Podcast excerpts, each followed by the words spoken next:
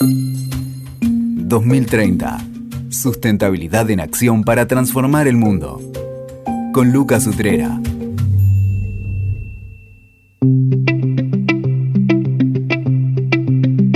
Bienvenidos al podcast 2030, Sustentabilidad en Acción para Transformar el Mundo.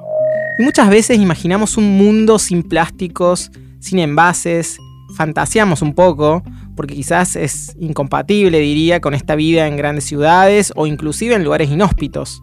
Las bondades de salud industrial muchas veces son denostadas por los residuos que nos rodean. Entonces, ¿cómo resolvemos este dilema que nos pone la sustentabilidad? ¿Cómo los envases pueden ser parte de un mundo sustentable? Pienso en este tema y automáticamente viene a mi mente Horacio Martino, un apasionado y estudioso del tema. Él eh, tiene una trayectoria, después nos iremos enterando más en detalle, pero básicamente tiene eh, un rol importante en estas discusiones, en estas conversaciones, como gerente de sustentabilidad de Tetra Pak, un actor involucrado en, la temática, y además como presidente del SEMPRE, eh, SEMPRE Argentina, que es el compromiso empresarial para el reciclaje, que después nos contará también. Así que, Horacio, un placer enorme tenerte acá. Hola, Lucas un placer, un gusto, un gusto para mí y bueno, este, un, placer saludarlos a todos. Bueno, primer lugar, ¿es posible un mundo sin envases? la, verdad que no. Lo que sí, lo que sí es este, posible es que los envases cada vez sean más livianos, cada vez este, estén más hechos con materias primas de fuentes renovables, ¿verdad? Este, y además cada vez sean más fácilmente reciclables, digamos, un poco, este, para, para resumírtelo en tres grandes líneas, ¿no? Este, no, está, está perfecto y viene bien porque en esta conversación de lo que es, no sé, envases, materiales, packaging, como queramos llamar, es como que se cruzan muchas conversaciones y y es como que se mete todo en la misma bolsa, porque no sé, pensamos a veces de eh, lo que nos puede enojar el plástico de un solo uso, pero también pensamos y criticamos un envoltorio de un envase de un alimento refrigerado, o sea, como cosas muy distintas, es todo lo mismo. ¿Qué, ¿Cómo podemos mirar este gran tema?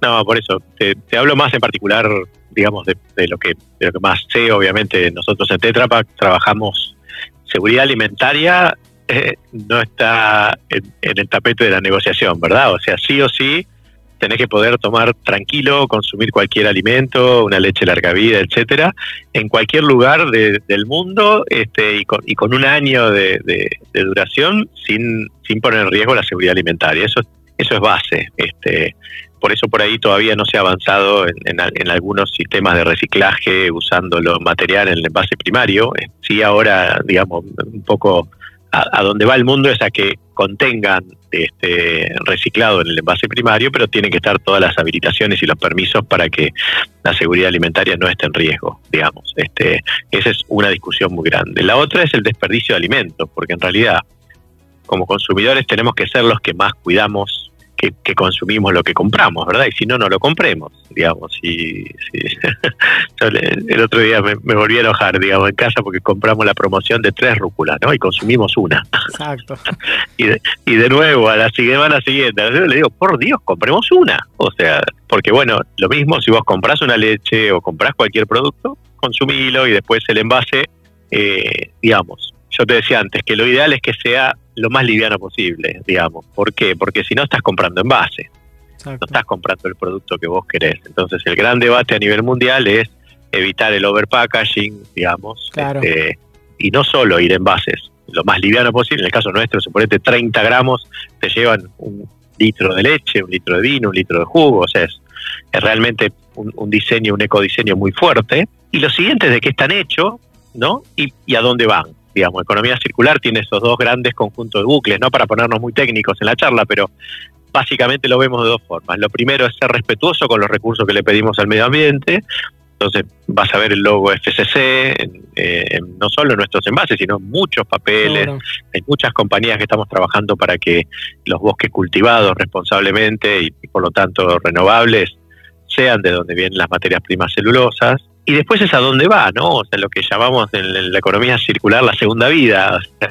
listo, ya me acercó la leche larga vida que yo quería, bueno, ok, ahora tiene que poder reciclarse y, en el caso nuestro, bueno, por suerte hay muchísimas soluciones y lindas tecnologías en Argentina, hay casos muy lindos para, para ver y conocer, pero bueno, depende de todo, ¿no? Yo creo que la sustentabilidad es un poco más amplia que solo el envase, ¿no? Seguro, siempre estamos mirando y siempre nos pasa en todos los episodios que es como que uno quiere mirar una cosa y tiene que mirar inevitablemente todo un montón de interrelaciones, de cadenas de valor, de trazabilidad, de dónde vienen las cosas, con qué está hecha, quién las hizo, a dónde van, eh, todas estas cosas que perdemos de vista, sobre todo si uno se pone como consumidor, es como que, bueno, yo llegó esto, lo tiré y desapareció, entonces sin lugar a dudas que la sustentabilidad siempre nos pone esta cuota de complejidad.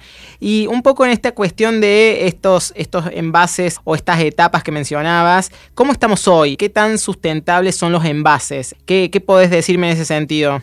Mira, eh, yo creo que, digamos, hay mucha, hay mucho más conciencia que hace unos años, ¿verdad? Y en la práctica ya tenés, digamos, en, el caso de, lo que es Tetra Pak, más del 70% del envase es cartón proveniente de fuente renovable mm. este, y, y, todo el envase se recicla. En Argentina se hacen placas de placas tipo aglomerado, celulosa aislante térmico de acústico, chapa de techo, un montón de cosas muy lindas y muy piolas, pupitres, etcétera. Pero además tenés otros envases como el PET, que también está usando reciclado ya en su envase primario. Este, y, en ambos casos, por ejemplo, ahora con mucha capacidad instalada para reciclar, con lo cual se quiere reciclar más. Todas las empresas queremos que aumente la tasa de reciclaje, que la gente no tire, que los municipios no quemen los residuos y demás, sino que lo transformen en, materia primas para después. Y después creo que hay otros envases que por ahí están, tienen que trabajar más en la parte de, diseño, en la parte de sustentabilidad, ¿no? Por ahí, pero, pero bueno, eh, se irán ayornando también, ¿no? Seguro. ¿Y algún envase así, vos que conocés, me imagino, todas las tendencias y la vanguardia, algún envase o algo que te haya llamado la atención, que digas esto es como insólito, o es como algo, el envase más sustentable que hayas visto en este momento, no sé, algo muy loco que hayas visto que no esté en Argentina? y en Europa ya se empezó a usar eh, plástico reciclado en el envase primario mm. este, de Tetra Pak con las habilitaciones de seguridad alimentaria. Entonces realmente fue un, un hito, digamos, además de, los sorbetes de papel, por ejemplo, ¿no? Las bombillas, mm. este, o sea, ya hay tendencias que en Europa ya, ya están, ya están implementándolas con otra velocidad. Lleva también, Lucas, mucho reingeniería y acomode de las líneas industriales. No es solo cambiar algo. Y por ejemplo, en Japón ya hemos probado también un envase sin aluminio. El aluminio, si bien es el 5% mm. del envase en el caso nuestro, termina siendo más del 30% de la huella de carbono. Claro. Entonces tenemos envases ya para eliminarlo y cambiarlo por otras barreras. Y después vas a escuchar también de envases comestibles. Claro de, envases ya compostables o biodegradables. Nosotros queremos ser más del 90% de, de cartón en nuestra ambición a largo plazo, con lo cual también obviamente eh, aumenta la, la, sustentabilidad o baja el nivel de huella de carbono. Para nosotros huella de carbono es un poco el gran medidor, ¿verdad? el, gran estándar, el parámetro. Pero, pero hay muchas tendencias muy lindas y después claramente todo lo que es retornable ya está muy instalado. Claramente hay que tener obviamente cuidado con la huella hídrica y con la huella de carbono, ¿no? Por el retorno, pero yo creo que ya hoy en el mundo no es una pregunta la sustentabilidad, yo creo por suerte, y bueno, para los que somos apasionados, ¿no? Como vos, como yo y como seguramente mucha de la gente que escucha, ya llegaron buenas prácticas, seguimos aprendiendo de Europa, seguimos invirtiendo, hay que invertir.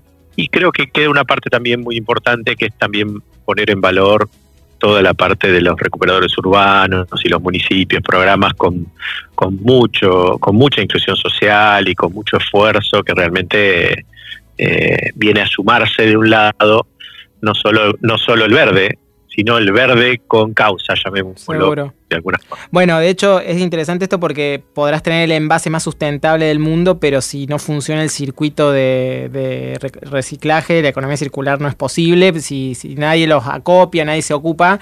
Entonces, claramente ese eslabón creo que es como, como algo bastante sensible. No sé cuáles son por ahí sociedades, no sé si Chile o qué países son como ejemplares en ese sentido o están un poco más avanzados en cuanto a lo que es la recuperación y, y, la economía circular de, envases? Sí, tenés, te lo divido en dos escalas, digamos. Te lo, te lo divido en Europa o países desarrollados donde tienen tasa de reciclaje algunos países muy alta, no mm. todos, pero algunos países muy alta, Bélgica, España, por arriba del 80%, o sea, se recicla prácticamente todo lo que va a mercado. Eh, ahí con mucha tecnología, con mucha eficiencia en la parte de waste management, lo que es la gestión de residuos, ¿no? La primera parte de, de, de qué hacemos nosotros en casa. O sea, Si yo genero menos residuos, si yo el orgánico lo mando a composting, si yo separo los reciclables, este, obviamente la parte de que tiene que hacer el municipio es mucho más, más viable en términos económicos y eficiente. Entonces, tenés países de ese estilo que tienen grandes plantas de separación con separadores automáticos, separadores ópticos, con robots, etcétera, que facilitan una, una recuperación muy alta.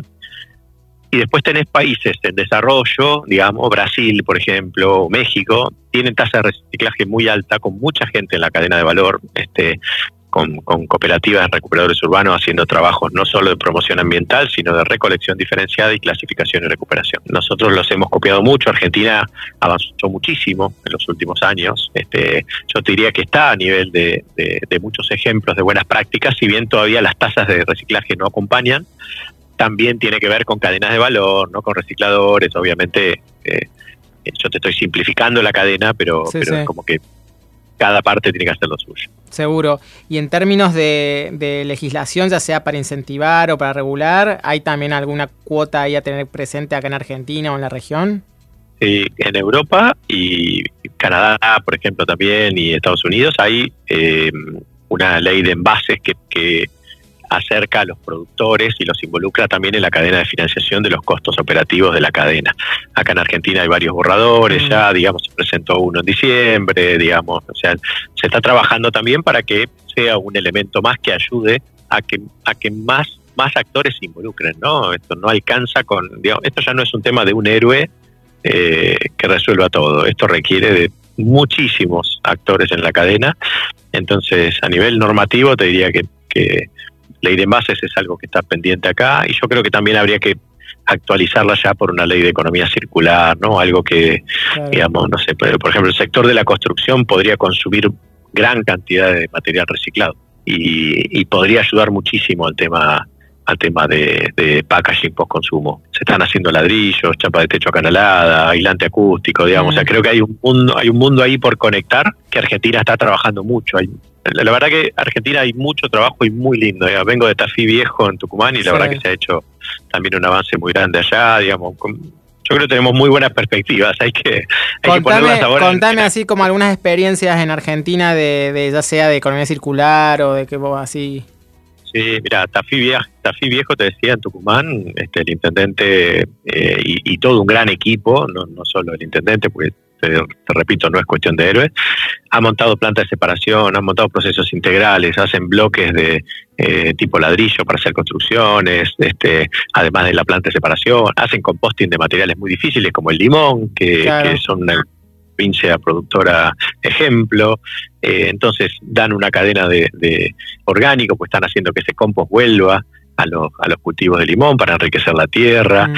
En Rafaela, Santa Fe, hay todo un parque ecológico, digamos, y todo un programa integral este, que llevan desarrollando hace más de 12 años, muy bueno, recuperan desde el aceite de, eh, mineral, digamos, para hacer biodiesel, hasta 250 personas de cooperativas trabajando en separación. ¿Viste? Yo creo que Argentina, por eso te decía, eh, tiene lindos casos, este, tenemos mucho para, para, para crecer. El desafío siempre es hacerlo de una forma económicamente eh, competitiva, ¿no? Porque te, diría que un problema que tenemos para reciclar es que reciclar es mucho más caro que tirar en un pozo. O sea, en términos económicos, obviamente, en términos ambientales, es carísimo tirar en un pozo. Claro. Sí, sí, sí, totalmente. Pero nadie lo ve a corto plazo. Y si no, no todos, todos creemos que estamos haciendo un favor, o el pensamiento generalizado es que te estoy haciendo un favor si te guardo el envase, si se lo doy a reciclar. Como que es toda una cadena de favores y es como ese es como un pensamiento bastante limitado que creo que abunda todavía. Claro, yo creo que es importante que, que todos nos involucremos, que la gente haga su parte y que entendamos que después viene un proceso. Entonces, no es lo mismo si yo saco un envase eh, habiendo consumido toda la leche y, aplanándolo, que si saco uno con, con, un cuarto de litro de leche, arriba, arriba le tiro yerba, al lado le pongo un pañal, porque después hay gente trabajando, ¿no es cierto? O sea, también tenemos que pensar en la dignidad de, la gente que está trabajando en los procesos que siguen. Seguro, totalmente. Y ahí, eh, en ese sentido, sin duda que, bueno, hay mucho por, seguir este, trabajando en estas cuestiones. Y contame un poquito, eh, que es un poco esto del SEMPRE que mencioné, que mucha gente seguramente no, no lo conoce, compromiso empresario para el reciclaje. ¿Qué sería esto? Mira, es una asociación de empresas. Nos hemos juntado Cervecería Quilmes, Nestlé, Natura Cosméticos, SS Johnson y nosotros en Argentina, pero además ha nacido siempre en Brasil hace más de 25 años, está en Uruguay, está en Chile. Y estamos en Argentina también promoviendo las buenas prácticas, o sea, ayudando a los municipios a que tengan todos los conocimientos, todas las herramientas técnicas para poder implementar esto que estamos hablando, decir, bueno, cómo en el paso a paso hacer un plan que permita que menos residuos vayan a disposición final, ¿no? Este, y, bueno, de eso se trata siempre, de una asociación de empresas que brinda apoyo técnico a municipios y cooperativas para que esto pueda multiplicarse más rápido. Que por suerte, Lucas, en Argentina hay más de 300 eh, programas de, recuperación de reciclable, digamos, no, no estamos en pañales, te diría que faltan resultados, digamos, pero realmente hay mucha creación de empleo verde, la economía circular puede ser una realidad, hay muchos recicladores, mucha capacidad de reciclaje local. Este, yo creo, bueno, falta verlo también, ¿no? Conocerlo, que la gente sepa. ¿Y qué nos puede jugar en contra? ¿Ser un país grande con distancias? Grande, este... distancias, tal cual, eh, poblaciones chiquitas Claro, porque es un tema de escala, imagino, que para poder pensar proyectos de economía circular es como que necesitabas escala, entonces el, la comunidad, tal cual, la comunidad de 10.000 habitantes como que medio que no va a tener mucho alcance y no va, no va a ser una inversión rentable. En ese sentido, con respecto al dinero, eh, no sé si, eh, digamos, hemos hablado en otros episodios de las finanzas sostenibles y cómo el dinero empieza a buscar proyectos de este tipo. ¿Estás viendo eh, recursos privados de inversores, de bancos, abordando estos temas de economía circular? ¿O, todavía es un tema más que pensamos que tiene que ser de, del bolsillo del Estado? ¿Qué? No, la verdad, el, el, Estado se está haciendo cargo en gran parte.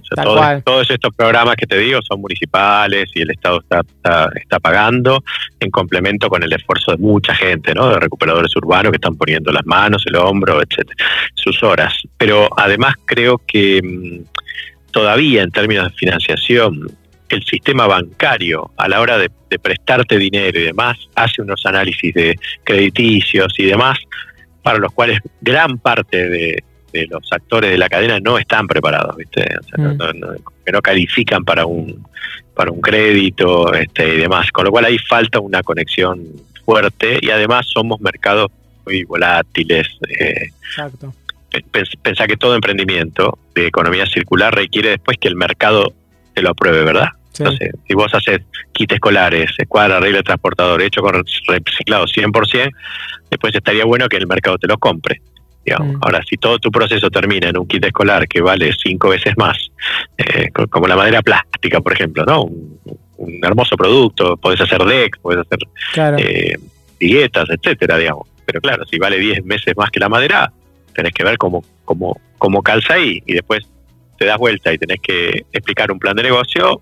Eh, a veces no es tan fácil. Seguro, termina siendo de vuelta esto, una cadena de favores, un nicho por ahí de personas de altos recursos que pueden darse un lujo sustentable, o sea, como que empiezan a pasar estas distorsiones que, hacen que, bueno, termine siendo, siendo difícil esta cuestión de creer que la sustentabilidad es cara, entonces, bueno, Cómo, cómo, rompemos esas, esos mitos, me imagino, cómo también garantizamos productos de calidad, ya sea para la construcción, para un útil escolar o lo que sea, cómo garantizamos que sea de calidad, más allá de que tenga componente reciclado.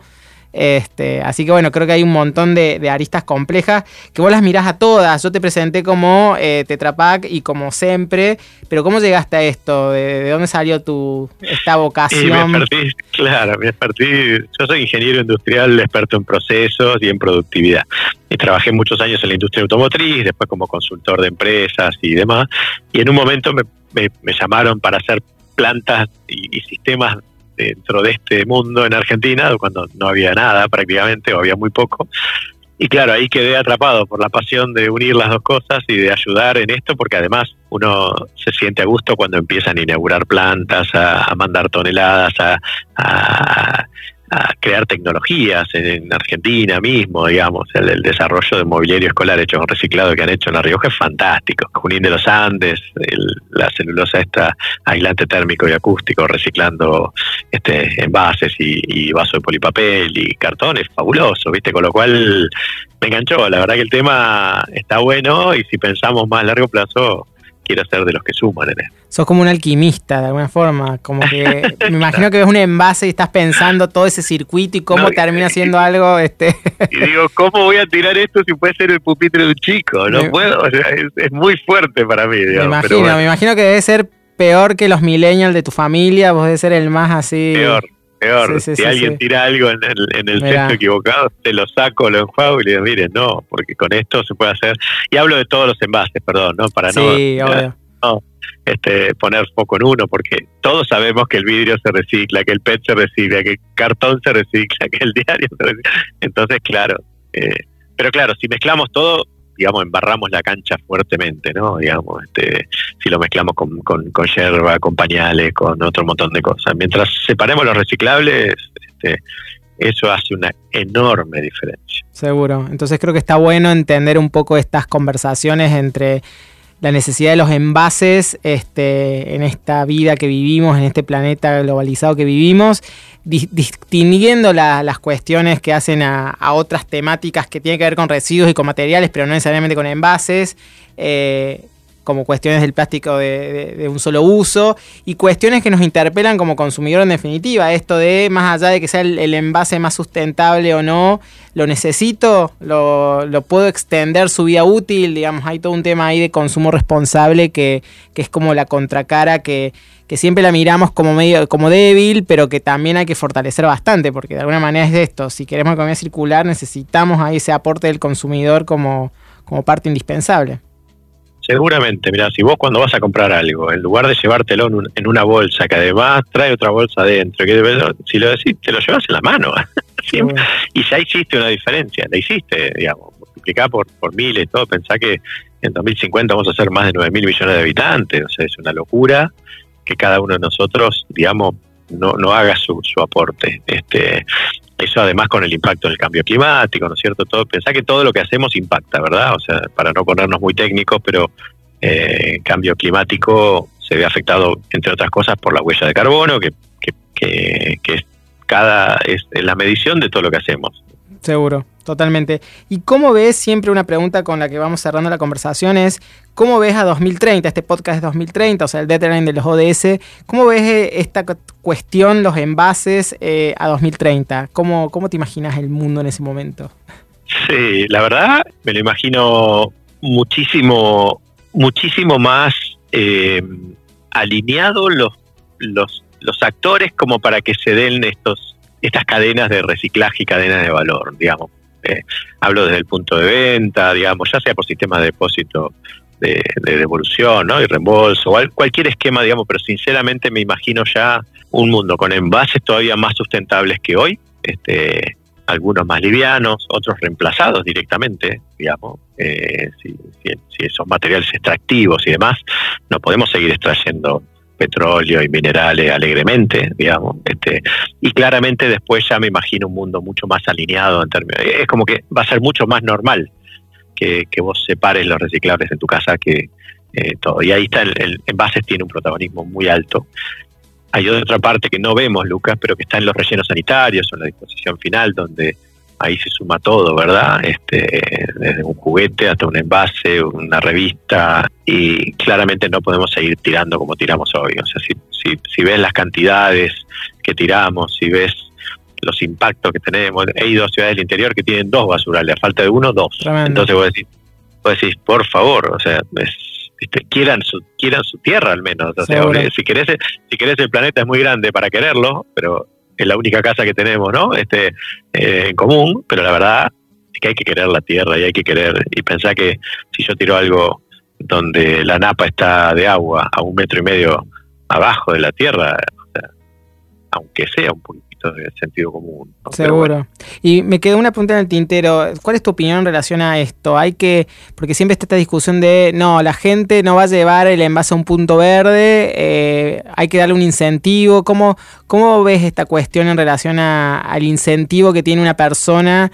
¿Tiene que ser meramente altruista de querer un mundo mejor o hay que pensar incentivos? Sí, no alcanza. Con altruistas no alcanza. Altruistas son pocos. Cane este, favores. Yo creo que van a cambiar drásticamente los hábitos, digamos, a partir también de cambios. Ejemplo, eh, en ningún lugar del mundo, en países desarrollados, tenés una recolección de basura de seis veces por semana. Que pasan a buscarla. Ah, vos sacá la bolsa alegremente que alguien pasa a buscarla. No, no va más. digamos, veo cambios en, ese sentido, donde van a decir, no, no, mira, o sea, eh, acá la recolección va a pasar dos veces por semana digamos, y vos tenés que llevar los reciclables allá, el orgánico allá, este, todo. y si sos un generador, digamos, de, de, gran volumen y demás, tendrás que hacer tu parte, ¿viste? Digamos.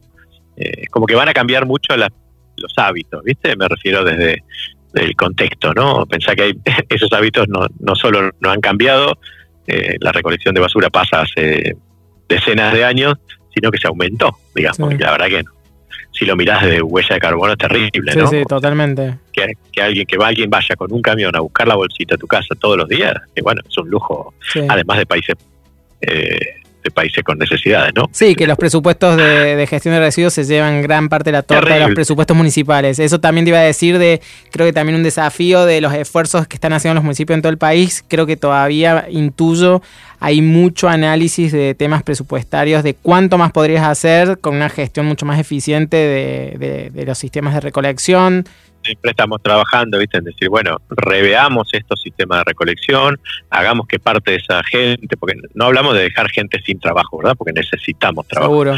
Este, pero gran parte de esa gente por ahí puede estar haciendo composting, que no lo hace prácticamente nadie o muy poca gente. Este, gran parte de esa gente puede estar promoviendo sistemas de reutilización. Si vos no usas más material deportivo, digamos, ¿no? Encontré patines que mi hija usaba cuando tenía 8 años y tiene 20 entonces, ok, llegó el momento de, llegó el momento de pasar cosas, digamos, si no las usamos más, ok, hagamos el circuito para que alguien más la use y no pida un nuevo recurso al planeta. Este, si tenemos centenas de personas haciendo barrido en la calle y todo, digo, por Dios, tenemos que ser un poco más limpios, no creo que necesitemos que barran nuestra nuestra calle, nuestra vereda todos los días, digamos, hay gente que perfectamente puede estar trabajando en clasificar mejor los plásticos para que se puedan reciclar, ¿no? O crear valor, este, pero bueno, esas reingenierías al 2030 me las imagino todas ya hechas porque el mundo va cambiando, la sociedad estamos estamos cambiando. Creo que hemos leído mensajes. Está bueno. Nos hemos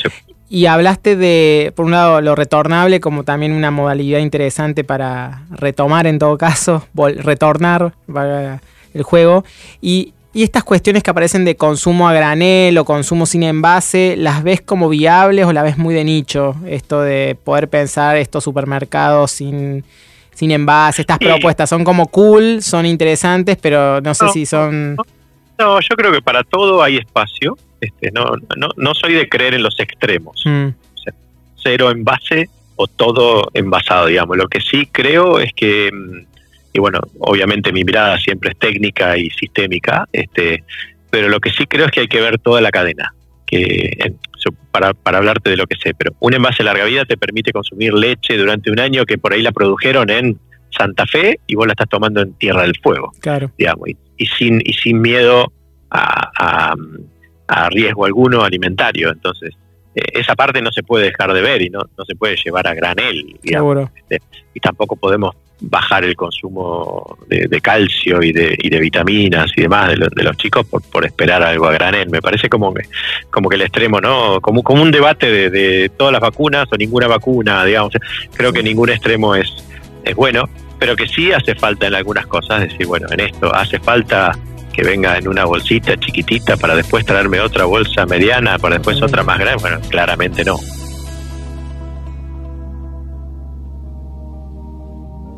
Totalmente. Creo que eso es lo interesante de estas discusiones de sustentabilidad en cualquiera de los temas. Este no es una excepción de cómo eh, miramos de manera amplia, un poco esto que hablamos, y también de alguna manera cómo podemos ser capaces de, entender la, complejidad que nos plantea la, sustentabilidad en términos de, bueno, todas las aristas que hay que, hay que mirar, la económica, la social, la ambiental, este, para, para que bueno, estas cuestiones eh, la sustentabilidad contribuya a ser un factor que mejore la vida de las cada vez más personas que somos y no la, no la dificulte, no la empeore. Entonces, este es un poco ese el debate. Este, que sustentabilidad permita que la vida sea fluya mejor este, con soluciones, soluciones más beneficiosas para el planeta. Así que creo que ese es un poco la, el, desafío que tenemos siempre en estas conversaciones. Absolutamente, te agradezco la, invitación, Lucas, y después creo también que la tecnología va a ser su aporte ¿verdad? Este, en, todo sentido, ¿no? Para, para que los envases sean más fácilmente trazables y, que se pueda hacer un seguimiento, para que la, sociedad se organice mejor, digamos, este, eh, que si, si, viene una persona desde una ciudad acá a 250 kilómetros, no sé, va a Buenos Aires a visitar a alguien y, a, la, y a las dos horas sale otro en auto para... tal vez. Totalmente. La verdad que es bastante simple ahora organizar, viste, carpooling o un car sharing, digamos, empezar a organizarse y la tecnología va a hacer su rol. Yo creo que en esto también, si vos vas al supermercado y, en tu compra compraste, ejemplo, 100 envases, este, ojalá después, en el 2030, el sistema te vaya diciendo, che, sé que te llevaste 100 y trajiste cuatro, trajiste cuatro, claro. Este, eh, no sé, estoy jugando un poco con vos a pensar en, voz alta, pero digo, la, tecnología va a jugar un rol claramente, porque, digamos, y, después creo que las instituciones también van a ir cambiando, ¿verdad? O sea, imagínate que, no sé, una, una universidad, una escuela y demás, no debería estar generando ninguna clase de residuos, ¿verdad? Son centros de formación, entonces, me imagino eso, me imagino un 2030 donde todo esto ya no sea debate, sino el, el el, querer hacer. ¿no? Me gustó eso de un algoritmo que, que te haga el seguimiento de, de, tus envases este, y que te cuestione dónde están los envases que te llevaste. Este. Claro, eh, claro. ¿A quién eh. gratuitamente, por qué nos tiraste gratuitamente a toda la humanidad estos envases? Este, está bueno eso, me gusta, me gusta. claro, claro. ¿viste? En, algunos casos funciona así como depósito y reembolso, entonces te retienen dinero cuando vos lo llevas, todo pero es tan poquita la proporción que digo, va a llegar un momento donde va a decir todo, che, Horacio, te compraste 100 envases, digamos, y acá tenemos los registros del municipio donde estás, qué sé yo. Exacto. Este, el panóptico. Este, Horacio, una alegría enorme haber conversado con vos, siempre un placer escucharte y, bueno, me alegra que sigas inquieto con este propósito tuyo de, hacer que, el mundo pueda ser lo más sustentable posible con, una vida más llevadera para todos, donde los envases obviamente cumplen un rol. Así que te agradezco enormemente, Horacio. Siempre, gracias a vos, Lucas, un gustazo y un gran saludo para todos. Gran abrazo. Gracias. Escuchaste 2030. Sustentabilidad en acción para transformar el mundo. WeToker. Sumamos las partes.